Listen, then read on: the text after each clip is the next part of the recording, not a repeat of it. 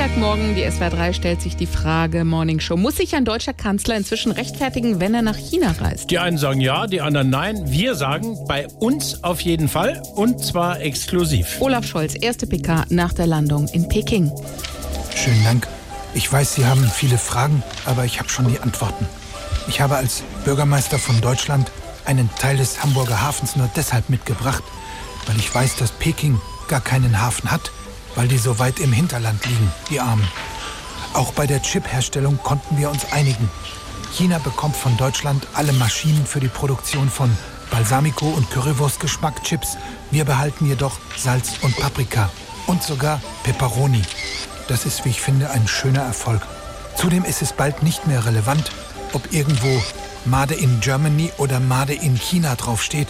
Ich mag alle Maden. Kleine Tiere ohne Rückgrat.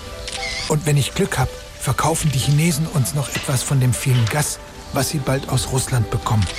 Und ich bin auch und vor allem nach Peking, weil das nicht in Katar liegt. Schönen Dank.